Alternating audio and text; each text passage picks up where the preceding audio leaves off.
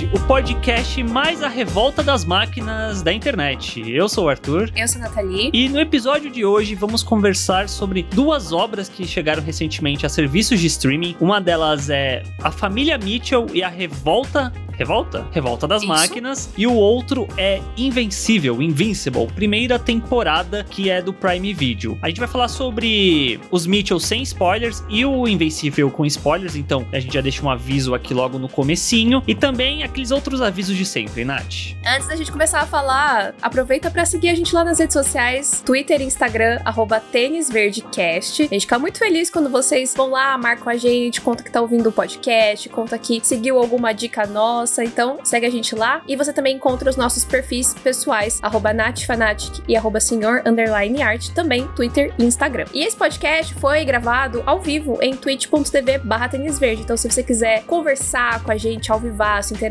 com todo mundo no chat, segue a gente lá na Twitch que vai ser muito legal. E é isso, vamos começar.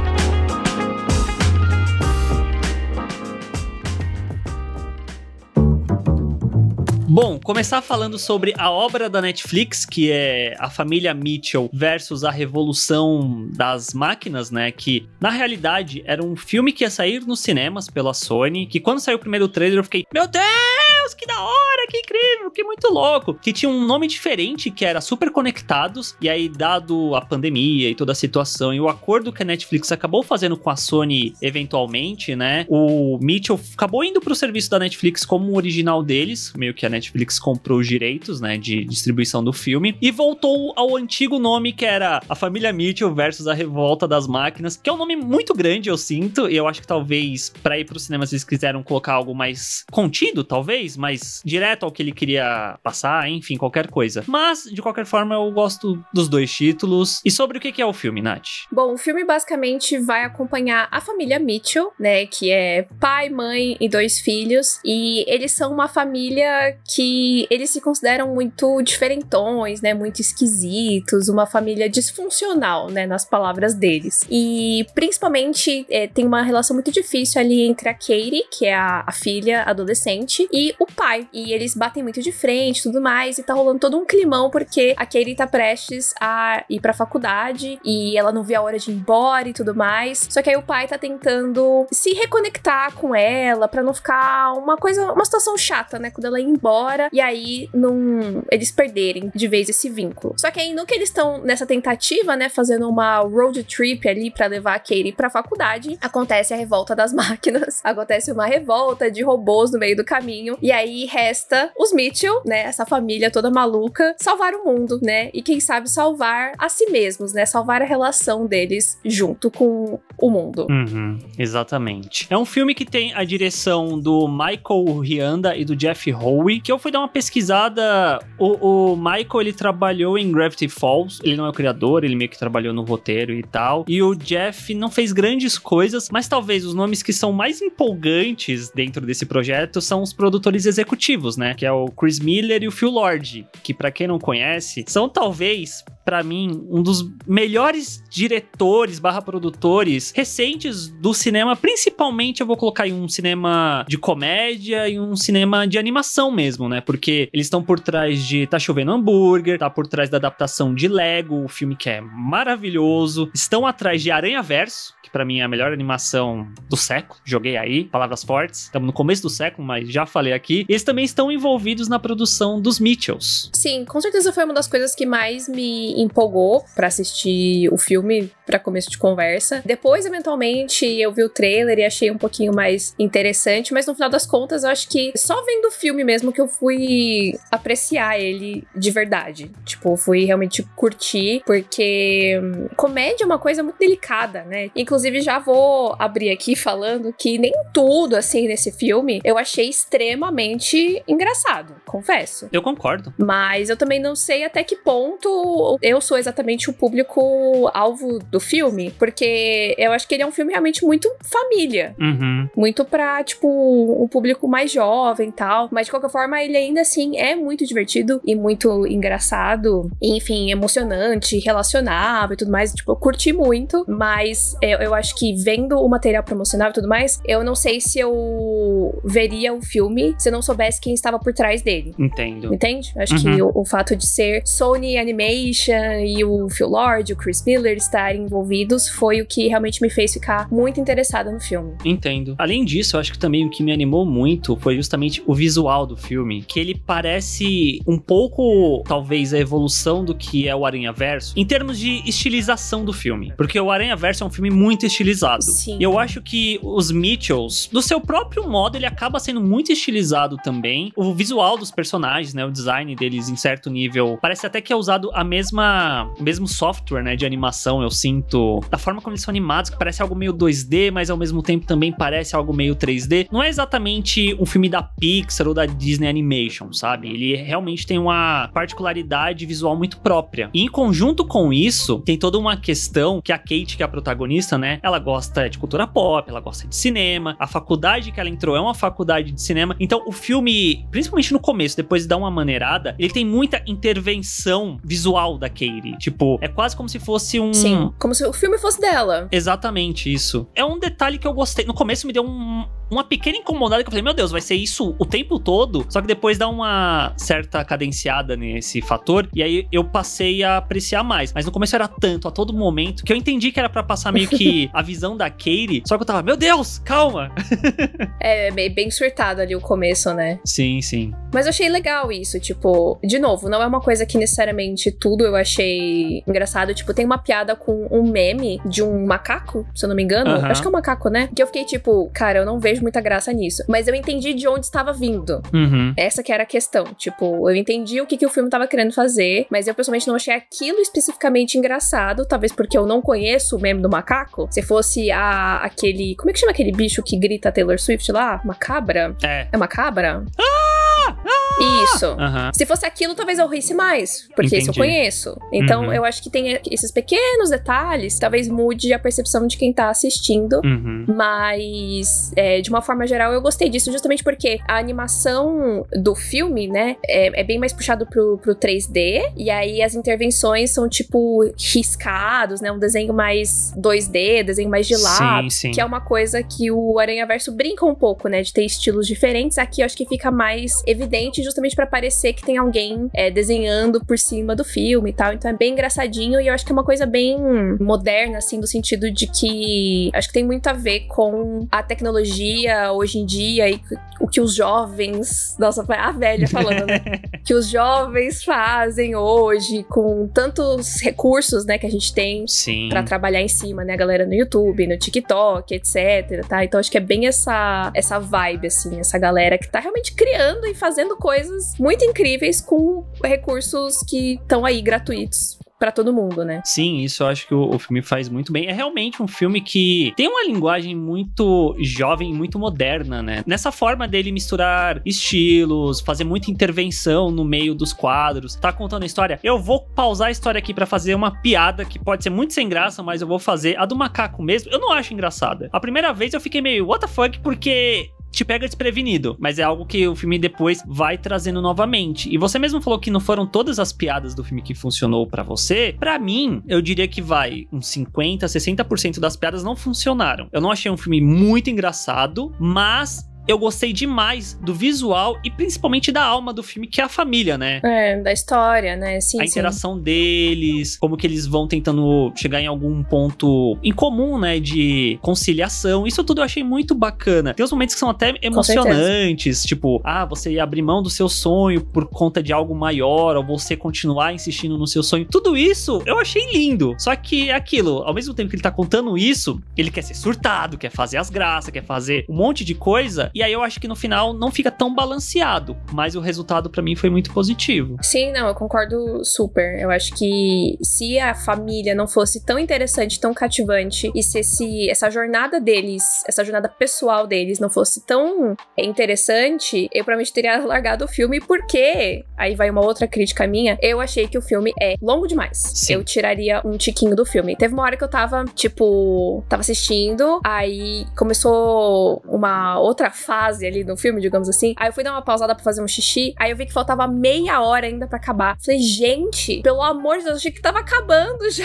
É, é, depois do shopping? Sim. Eu entendo, porque o shopping ele tem uma vibe de estamos chegando perto do final do filme. Do final, exatamente. Vamos encerrar. Só que ao mesmo tempo, eu sabia que não era o final. Eu, imaginei que ia acontecer alguma coisa ali que ia levar eles para algum outro caminho. Só que quando também passou isso, que tem um. Vou jogar só aqui, tem uma questão envolvendo Furby, que veio direto nos sentimentos, porque é uma coisa que, tipo, eu tenho até hoje meu Furbyzinho aqui. Eu falei, meu Deus, o Furby, que legal, tal. É algo bem do, do Chris Miller e do Phil Lord mesmo, esse tipo de humor. Que às vezes beira um nonsense, né? Só que aí depois que foi mais pra frente, eu... Ai, gente, podia ter acabado, né? Podia, nossa, podia muito, podia muito, podia muito, podia muito. Porque o filme tem duas horas, né? Quase duas horas. Sim, quase duas horas. E, nossa, ele podia ter tirado uns 20 minutos. Sim, a sequência do shopping podia ter tirado, que ia dar um ritmo melhor pro filme mesmo. É, mas tirando isso, é super, super divertido, super cativante. E teve uma piada bem no final do filme que envolve uma pesquisa na, na internet. Ali eu perdi tudo. Eu ri muito, muito, muito, muito. Uhum. É, então tem coisas que funcionam super, super bem no, no filme. Eu acho que o saldo é, é, bem positivo, mas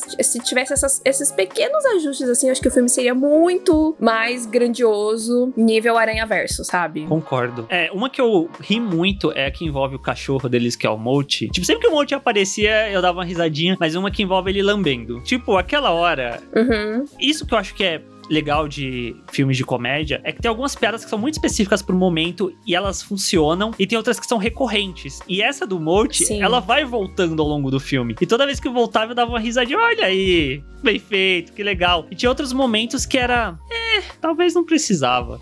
Mas enfim. Sim, sim. Mas acho que é isso. O forte do filme realmente é a relação entre os personagens, né? Essa questão da família, como cada um meio que tem um papel ali, né? A gente vê muito a mãe e o irmão tentando é, unir ali a, a Katie com, com o pai, né? Então eles estão sempre tentando apaziguar a situação, enquanto a, a Katie e ele estão sempre batendo de frente. Uhum. Então eu gosto muito de ver a evolução disso, né? Da relação de todos eles. Sim. Talvez dá para falar que no cerne é um filme de família disfuncional, que é meio classicão, mas eu acho que ele faz muito bem feito, né? O, o arroz com feijão nesse sentido. Eu acho que é justamente por isso que ele acaba funcionando. O elenco de dublagem é muito bom também. E eu gosto muito também Sim. da relação da, da Katie com o irmão com o irmãozinho, também tem umas falas, uns diálogos entre eles que são muito bonitinhos. Sim. Eu só detesto o dublador do, do irmão. Eu acho que não faz o menor sentido aquela voz, mas tudo bem. É um dos diretores. Nossa, gente, não, não colou. eu achei que não colou, mas tudo bem. De qualquer forma, é, é, legal. E tem algumas coisas no personagem também que, que me irrita bastante, mas, mas é bem é bem besta, gente. Não, nem vale aqui comentar. Mas a Katie, enfim, eu acho que a Katie é muito legal. Sim. Ela é mega identificável. E uma coisa que eu achei muito engraçada do filme é que o tempo todo eles estão falando, tipo, que eles são esquisitos, que eles são uma família disfuncional, não sei o quê. Mas na verdade eu acho eles super normais. Eu acho que no final das contas, todas as famílias se acham disfuncionais, sabe? Porque toda família tem as suas peculiaridades. Sim. E a gente tá sempre olhando pro outro, achando que é melhor, né? A gente sempre acha que a gente que tá. que a gente não se encaixa tal. Eu digo isso no sentido pessoal também, né? Tipo, todo mundo sempre quer aquilo que não tem, etc. E eu acho que isso se aplica à família como um todo. Então, tipo, eu achei que isso é muito identificável, porque eu acho que todo mundo, toda a família vai acabar olhando para aquilo e pensar, ah, acho que a gente é meio assim também, mas no final das contas é isso. Cada família tem o seu jeito e tá tudo bem, tá tudo certo. Justo. então recomendamos? Sim, recomendamos. E queria só acrescentar que o momento mais emocionante para mim do filme todo foi os créditos. Então vale a pena todo mundo assistir os créditos. Eu chorei baldes. Caramba. É um detalhe muito especial, muito especial. Eu achei lindíssimo. É isso então de Les Mites? Acho que sim. Fica aí a, a dica para quem ainda não assistiu. É bem filme família, muito divertido. E apesar do, de, de a gente ter comentado alguns pontos negativos, eu tô com muita vontade de rever já o filme. Ele já me conquistou, assim. Eu também. Talvez eu vou dar um tempinho a mais para ele dar uma sentada. Aí eu revejo. É, sim. Não, eu não vou rever agora. Mas acho que em breve eu verei de novo.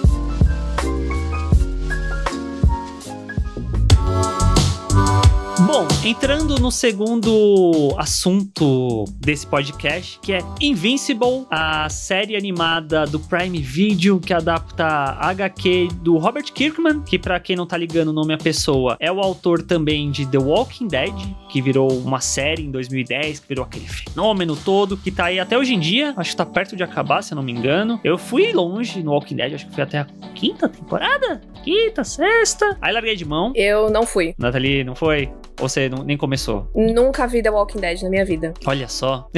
Curioso. Mas então, Invincible. Então, Invincible é essa série aí, tudo que o Arthur falou, criador, tá, tá, tá, tá, tá, tá. E que vai contar a história do Mark Grayson. Olha, já até sorri falando o nome. Meu atual crush da animação. O Mark, ele é filho do maior herói da Terra, que é o Omni-Man. E aí ele é um adolescente, tal, tá ali na escola vivendo de boa. E aí ele chega basicamente ali, digamos, num período da puberdade em que, entre outras coisas, ele começa a ter poderes, assim como o pai. E aí basicamente a gente vai acompanhar a trajetória dele desenvolvendo os poderes, as suas relações na, na escola, tal. E aí outras ramificações que envolvem o passado do seu pai e, enfim, outras confabulações aí que envolvem esse universo. Sim. Essa primeira temporada ela teve oito episódios, né? Que saíram semanalmente. Primeira semana saíram três, e aí ao longo das outras semanas foram saindo um até chegar no final da temporada. E um primeiro fato que eu achei muito curioso é que normalmente séries animadas costumam ter 20 minutos. E Invincible tinha 40 e poucos. Eu fiquei, caramba, que longo, né? Só que aí já vem meu primeiro elogio à série, que eu acho que ela é tão bem feitinha, tem um ritmo tão gostoso de assistir, que os 40 minutos não pareciam 40 minutos. Quando eu me dava conta. Já tinha acabado. Exato, já tinha acabado. Eu tava, nossa, gente, mas já acabou? Agora só semana que vem? Poxa. Sim. eu achei isso muito positivo. É, eu super fiquei com essa sensação também. Só que isso também envolve um outro ponto negativo, mas eu vou deixar pra falar isso mais pra frente. Mas eu também fiquei com essa sensação de que passava bem, bem rápido o episódio. E até uma coisa que a Bel falou aqui no chat. Fui assistir Invincible inocentemente e fiquei chocada que não era tão bobinha assim. Porque completamente diferente de A Família Mitchell e A Revolta das Máquinas, que é super família, super uhul. Invincible é animação adulta, heróis Sim. adultos e que inclusive tem um, um gancho muito grande ali no final do primeiro episódio, justamente por ter uma cena super chocante, super explícita e tal, que, que eu acho que pega ali quem, quem curte um sanguinho, né, como diria o nosso amigo Lucas Salgado. Eu acho o sangue dentro da série, eu até falei isso no meu vídeo, talvez não precisava ter. Se você parar pra pensar, o sangue não é tão necessário assim. Tipo, se você tira o sangue, daria pra ser uma série pra menor de 18. Eu acho que a narrativa ainda assim funcionaria. Mas o sangue, ele vem justamente nesses momentos pra causar um choque, né? Muito grande na gente que tá assistindo. E principalmente mostrar como que a galera sofre e apanha dentro dessa série. Porque tem uns momentos que você fala, é aquele meme dos Simpsons: Stop, stop, he's already dead. E o cara ainda tá lá batendo, tá batendo. Tá, mas você fica, meu Deus, onde isso vai parar? Às vezes é uma violência. Eu não vou falar gratuita necessariamente, é uma violência exagerada, né? Que acaba acontecendo na série. É, eu às vezes me pegava assim pensando, tipo, será que isso é desnecessário? Só que eu acho que no final das contas faz sentido, faz sentido. Acho que olhando o geral, assim, da série, faz sentido, não é só a violência pela violência. Geralmente tem um, um propósito ali pra passar a gravidade de uma situação, a gravidade do que tá rolando ali com o personagem e tal. Então, eu acho que funcionou. E pegando aqui o que o Yoracir falou pra gente comentar, ele falou: Acho que Invencível, apesar de ser super violenta, não é uma desconstrução da história de herói por essência como The Boys. Mas eu acho que na real, Invencível nem tem essa proposta. A proposta dele é contar uma história de herói, de origem de um personagem. Sim, sim. Ele não necessariamente tá tentando desconstruir nada dentro do gênero. É, eu, também fiquei com essa, com essa sensação. É que pros heróis nunca nada é muito fácil. Uhum. né? Ele sempre tem que superar alguma coisa pra colocar à tona a sua verdadeira essência de herói, eu sinto. E aí no caso do Mark é algo muito mais difícil do que Uhum. costuma ser pra alguns heróis. Então eu acho essa abordagem bem interessante. Uhum. E, e até puxando uma coisa que eu sinto é que as pessoas elas têm um pouco de preguiça de pensar no sentido de veio alguma série, alguma obra que teve um diferencial. Por exemplo, o próprio The Boys. Eu acho que ele é muito interessante pela desconstrução e pela política que ele coloca em torno da série dos heróis. Só que o que salta aos olhos das pessoas é a violência. E aí qualquer outra coisa que vir pós The Boys, a comparação direta vai ser justamente com The Boys por conta da violência. Sendo que eu acho que tem vários outros fatores que tornam super-heróis muito mais interessantes, né? Do que necessariamente você partir para uma violência, para um sangue, para querer trazer discussões adultas necessariamente. Sim, concordo super. Um outro ponto super positivo da série é o elenco de vozes. Nossa. Que, assim, de verdade, são nomes muito absurdos. E tem pessoas que aparecem, sei lá, em um episódio, você fica, meu Deus, contrataram uma Mahershala Ali pra aparecer em um episódio. Sim. Sim, eles contrataram uma Mahershala Ali para aparecer em um episódio. Mas nos personagens recorrentes, a gente tem o Steven Yeun como o protagonista, né, como Mark. E eu estou, assim, ensandecidamente apaixonada por este homem e pela sua voz e pela sua interpretação através da voz. Uhum. Tipo, eu acho que o trabalho dele é impecável do começo ao fim. E no episódio final, assim, tipo, você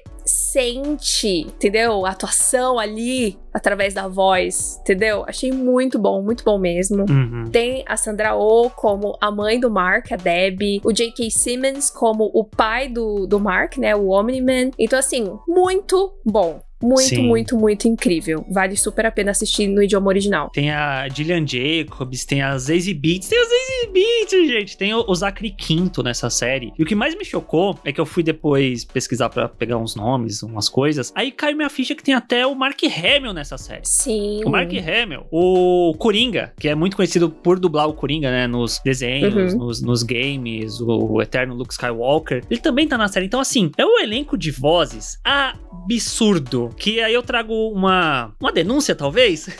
que quando saiu o primeiro trailer, as primeiras informações dessa série, a Nath ficou um pouco. Ah, é animação. Você ficou, não ficou? Não, não é porque, ah, é animação. Eu não tinha gostado nessa- necessariamente dessa animação, Ah, tá. desse tá, tá, tá.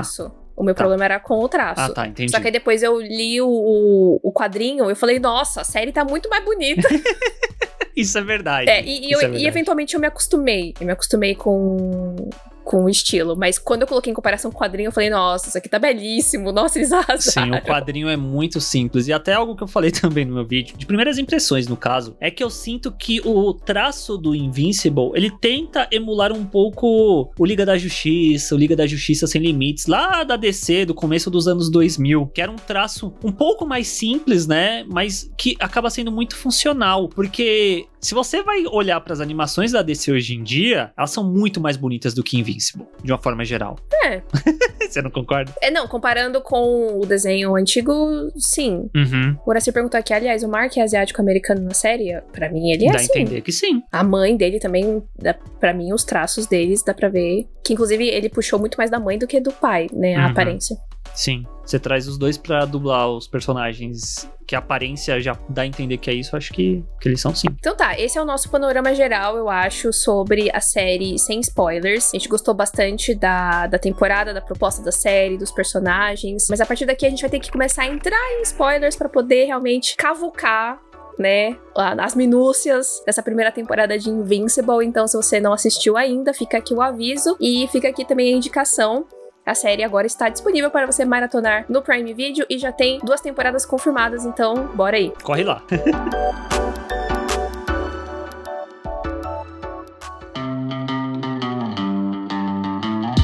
Começar a falar pelo principal ponto, elefante na sala, que é o final do primeiro episódio. Que todo episódio, aliás, tem esse detalhe, né? Que começava a entrar os créditos, passavam segundinhos, começava meio que uma cena a mais. E no final do primeiro, a cena a mais, a gente meio que no primeiro episódio a gente descobre esse mundo, tem o Omni-Man e tem os Guardiões do Globo, que seriam tipo a Liga da Justiça desse mundo? Acho que dá pra falar assim, em termos pra ter uma comparação Sim, sim. direta pra quem não assistiu ou pra quem já assistiu, enfim, quem tá aqui ainda acompanhando e não se importa com spoilers. Aí tá todo mundo meio que na sua vida humana, normal, aí todo mundo recebe um chamado, vai todo mundo pra base, chegando lá, quem está lá? Omni-Man. E aí começa uma briga entre todos, mega sanguinolenta, brutal, e o Omni-Man mata todo mundo. Aí acaba o episódio e fica, que porra que aconteceu aqui? E isso é um baita gancho. Você fica, meu Deus, o maior herói de todos matou todo mundo. O que será que aconteceu? Vamos acompanhar. E aí fica isso, o resto da temporada toda. E é um problema que eu acho que talvez a Nath compartilhe comigo, que a série, essa primeira temporada, ela não sabe desenvolver bem esse mistério. Ela se segura muito só no fato do primeiro ponto, dessa revelação inicial que o Omni-Man matou todo mundo. Sim, é, eu confesso que foi é foda porque eu gostei muito da série, porque eu gostei muito do universo, da proposta, me apaixonei pelos personagens demais, mas quando eu fui parar para pensar é que a temporada tava acabando e esse mistério, eles davam umas migalhas que nem dava para formar nada, eu comecei a ficar frustrada, comecei a ficar irritada que a coisa não tava andando para frente. Uhum. E que talvez fosse melhor se isso não tivesse sido revelado, então, no final do, do primeiro episódio, né? Tipo, talvez é, não mostrasse que tivesse sido o Omni-Man que matou os Sim. Guardiões, ou então não tivesse tido a morte de forma nenhuma, enfim. Então eu, eu fiquei bem incomodada com isso, bem incomodada mesmo, porque eu sentia que episódio após episódio a série não andava. Só que ao mesmo tempo eram episódios muito legais e muito Sim. bons, o Uhum. Mark é maravilhoso e tal. Então eu fiquei mega dividida durante a temporada toda e, e no final eu fiquei meio tipo. É, é uma grande introdução então essa primeira temporada? Porque parece que a história só vai começar mesmo a partir de agora. Sim. É, eu acho que a primeira temporada.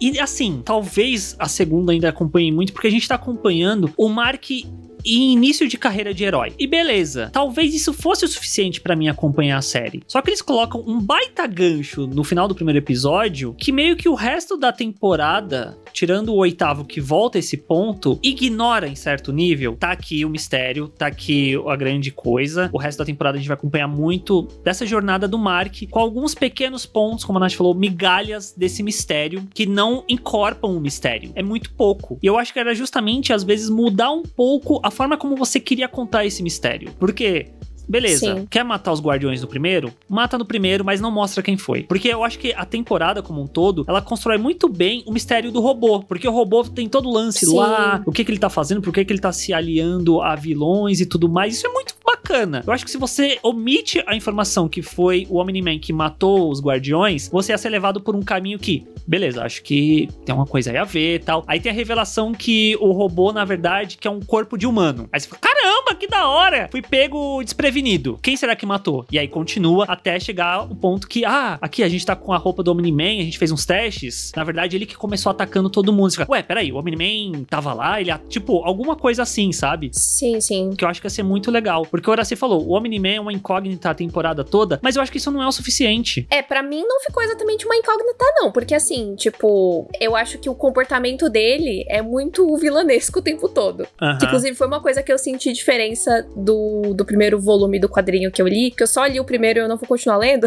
Mas no primeiro volume, tipo, pra mim o Omni-Man, ele era muito um cara normal. Ele tava lá, Sim. tipo, ajudando o filho E uma coisa, tal. uma coisa que eu, eu trago aqui é, é complicado porque o J.K. Simons ele é muito bom. Mas se você bota o J.K. Simons, normalmente ele vai fazer um personagem meio escroto. Sim, só que aí eu senti que o Omni-Man, ele era escroto o tempo todo. Com todo mundo. Inclusive com a esposa. Isso é verdade. Inclusive com o Mark, que é uma coisa que eu não senti no, no que eu li dos quadrinhos. Então, pra mim, considerando o comportamento dele, considerando que ele matou todo mundo, pra mim ele já tava do lado vilanesco. Então, isso pra mim não era uma incógnita. A, a dúvida era por que que ele matou. Uhum.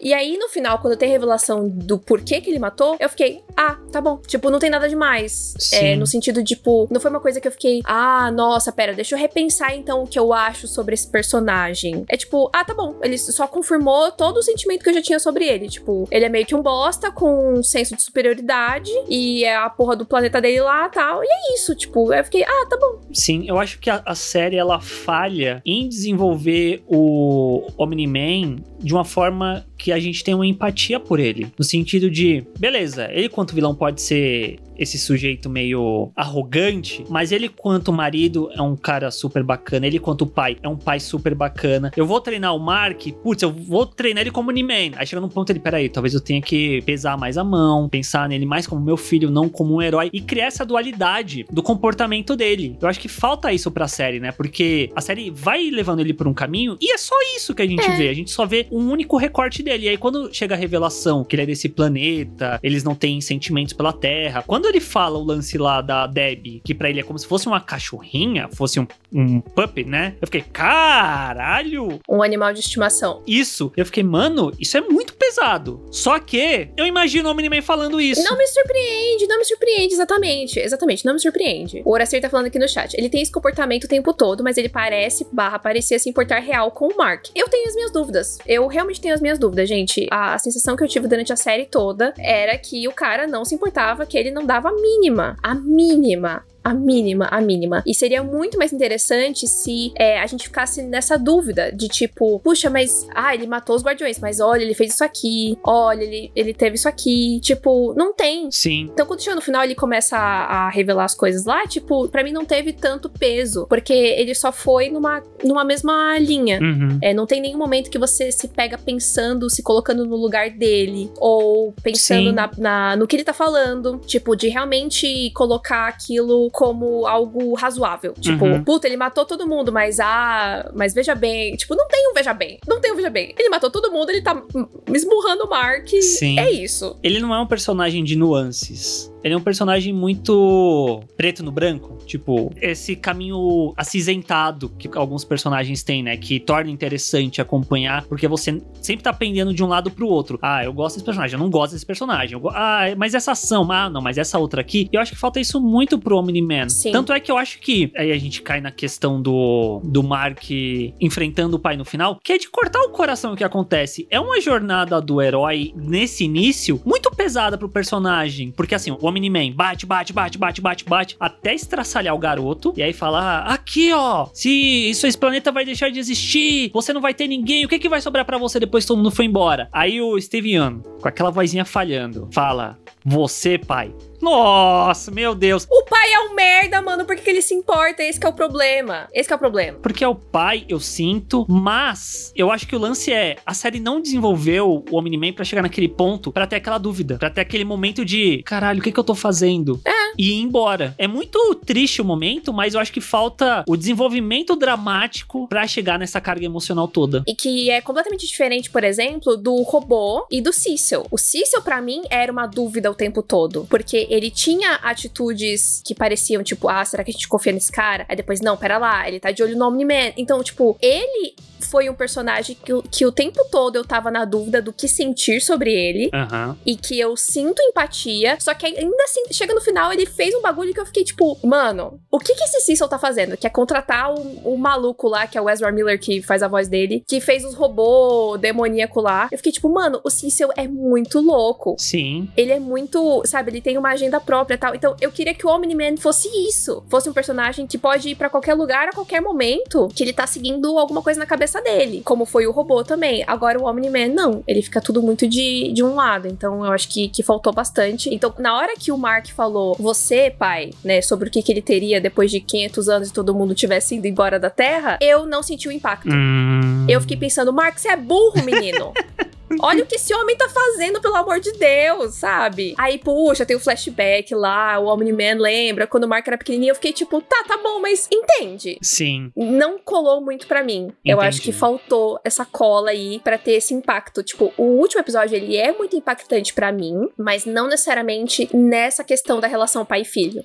Uhum. Entendo. Ele é impactante por essa questão que você falou da violência, que ela é muito exagerada, né? O quanto o Omni-Man mostra, tipo, olha aqui, a vida de vocês não é nada. Então, isso é muito impactante, né? A força do Mark de bater de frente com ele e de falar, não, mas eu, eu vou defender, não importa até onde eu tenho aqui, eu vou defender a, a, a Terra. Isso tudo foi impactante pra mim. Agora, a questão da relação deles dois, caguei, infelizmente. Entendo. Mas eu entendo que isso vai ser algo importante pro personagem daqui pra frente, porque a gente sabe que pra ele era muito importante o pai, né? E essa figura do pai e dele querer ser igual ao pai, ser um Sim. herói, né? Igual ao herói que o pai era. Então, eu entendo que isso vai ser importante daqui pra frente. Acho muito legal. Sim. Mas eu acho que esse momento dramático, assim, eu, eu não senti 100%. É, ter essa aprovação, né, do pai, que eu acho que é um caminho que vai ser interessante da gente acompanhar nas vindouras temporadas, porque não é algo que a gente vê muito em adaptações, né, de uma forma geral, de quadrinhos, de super-heróis, que é esse elemento do pai que é herói, do filho que é herói, essa relação dos dois. Eu acho que isso, talvez, pra Invincible, nas próximas temporadas, seja muito legal de explorar, no sentido de o Mark tinha essa figura idealizada do pai. Aí ele descobre quem o pai é. Ele quase morre porque o pai ia bater nele. E aí agora Que herói ele vai ser se ele ainda. Se ele talvez não se inspire mais no pai? Será que ele vai querer ser um herói Sim. diferente que o pai foi? O que, que ele vai querer fazer? Eu acho que isso abre umas possibilidades muito incríveis. Mas foi o que você falou. Como narrativa da primeira temporada, esse mistério e essa parte toda do Omni-Man, ela acaba sendo talvez o ponto mais falho como um todo. Infelizmente, porque é o ponto mais importante, né? A gente percebe que esse vai ser o alicerce daqui para frente. Sim. Né? A relação do Mark com ele, o que, que o Mark vai refletir sobre tudo que aconteceu e tal. Então é uma pena. E é uma pena também por tudo isso que eu falei. Tipo, a série é muito boa, eles são muito cativantes. O Mark é um personagem, assim, incrível. Ele é o equilíbrio perfeito ali entre o, o nerd meio sem jeito, assim, só que ao mesmo tempo ele é um fofo, sabe? Tipo, ah, ele é tudo. Eu amei demais o Mark. A Nathalie gostou porque lembra o Homem-Aranha. claro, ele tem uma vibe, mas ele é um pouco mais descolado do que o Peter Parker, assim, classicão, né? Eu diria. Isso é verdade. É, mas os, os outros personagens também, eu gosto muito da. Gosto da Monster Girl. Acho muito engraçado. Eu acho que os poderes são muito criativos, todo mundo. Sim. Até o, o demônio lá que, que tá investigando, achei ele super da hora. O Hellboy barrigudinho. Isso, o, o Hellboy lá que investiga crimes. É, gostei muito. A, a Amber também, né? O interesse romântico ali do, do Mark e tal. Ela tem uma personalidade muito forte. A Adam Eve. Gostei muito. Gostei muito de todo mundo. Então, talvez se realmente não tivesse esse gancho do suspense, a gente conseguiria aproveitar muito mais todo o restante, porque a gente não estaria se preocupando, tipo, mas e aí? Mas e o Omni-Man? Mas e o Omni-Man? Sabe? Tipo, se, se a série já se colocasse como, tipo, olha, a gente vai acompanhar o Mark e a evolução dele como herói, show! Eu acho que seria muito melhor. Já era o suficiente. Sim, sim, com certeza. E eu acho que também como a Nathalie pontuou, é uma temporada muito introdutória, né? Então, não só essa questão do Mark é colocada, mas, por exemplo, tem um episódio que envolve o Titan, que é o personagem que é dublado pelo Mahershala Ali. Também é uma introdução de uma história que vai continuar mais pra frente, que também traz a questão do leão bizarro de outra dimensão, que também é um elemento que vai voltar mais pra frente, que é uma coisa que no final da temporada, que é um detalhe que eu gosto, como a temporada acaba num tom melancólico, né? Que tem toda a sequência sequência do Mark se recuperando, a música tocando no fundo, as pessoas vendo o noticiário, a destruição que foi naquele lugar. É muito triste, né? Porque o Mark não conseguiu vencer, ele não parou o pai. Um monte de gente morreu ali. A gente começa a acompanhar justamente os pontos que foram acontecendo e principalmente vai mostrando detalhes de que vão voltar a ser explorados em outras temporadas, né? Sim, eu achei muito legal essa montagenzinha assim, principalmente porque a gente já sabia que a série tinha sido confirmada, né? Então, a gente já sabia que ia ter mais temporadas, então foi meio que um, um gostinho assim de tipo, olha, vem aí, colocou aquele monte de coisa, mas ao mesmo tempo tiveram algumas histórias que talvez poderiam ter sido mais desenvolvidas, né? Porque parece que, tipo, a própria história do, do, do Titan, ela acontece, ela termina, meio que fica um gancho ali na história, mas não volta nisso.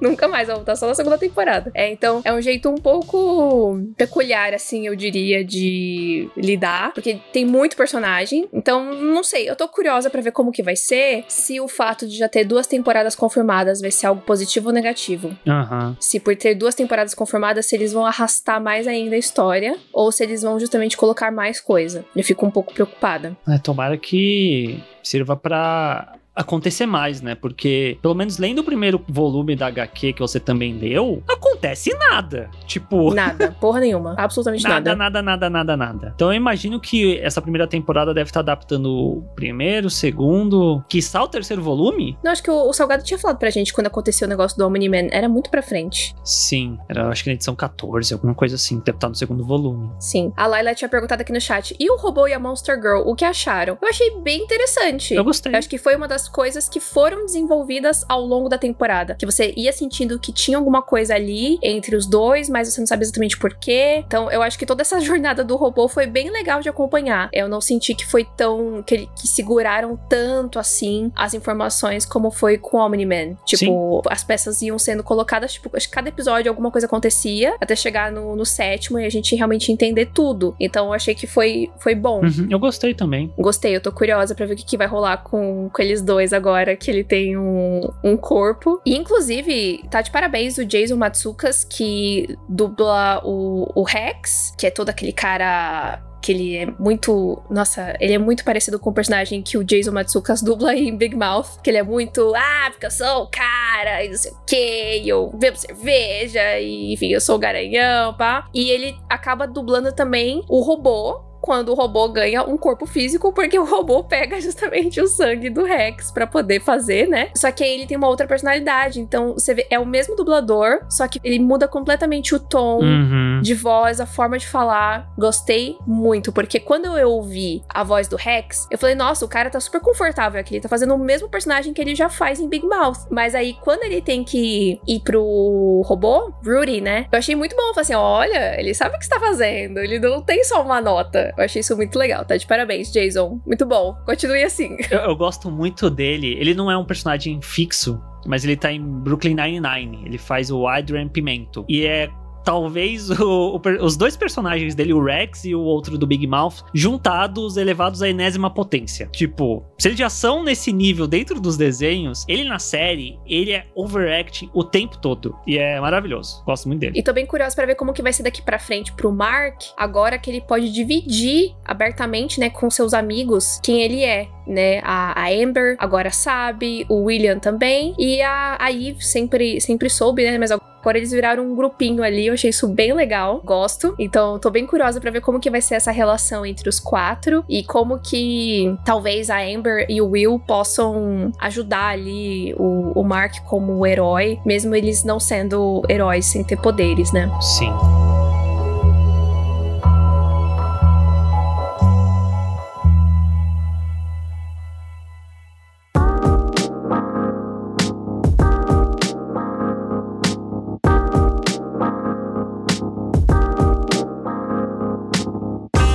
Pessoas. Essa é a nossa conversa, o nosso papo sobre essas duas obras, que por mais que tenham seus defeitos, né, seus problemas, a gente gostou demais. Recomendamos tanto o filme animado quanto a série animada. Espero que vocês tenham gostado. Se vocês assistiram por nossa causa, compartilha com a gente, marca a gente lá no Instagram, arroba tênisverdecast, arroba natfanatic, arroba senhor underline art. Siga os três perfis, siga também esses mesmos perfis no Twitter, siga em todo lugar. Também acompanhe as nossas lives na Twitch. Toda segunda-feira às 8 da noite gravamos esse podcast, twitch.tv barra tênis verde. E toda sexta às 8 da noite gravamos o boletim do hype ao vivaço, comentando as principais notícias da semana, que depois também vira podcast aqui editado no seu feed. É isso, a gente se vê na semana que vem, então, no próximo episódio, no próximo live, no próximo rolê, no próximo.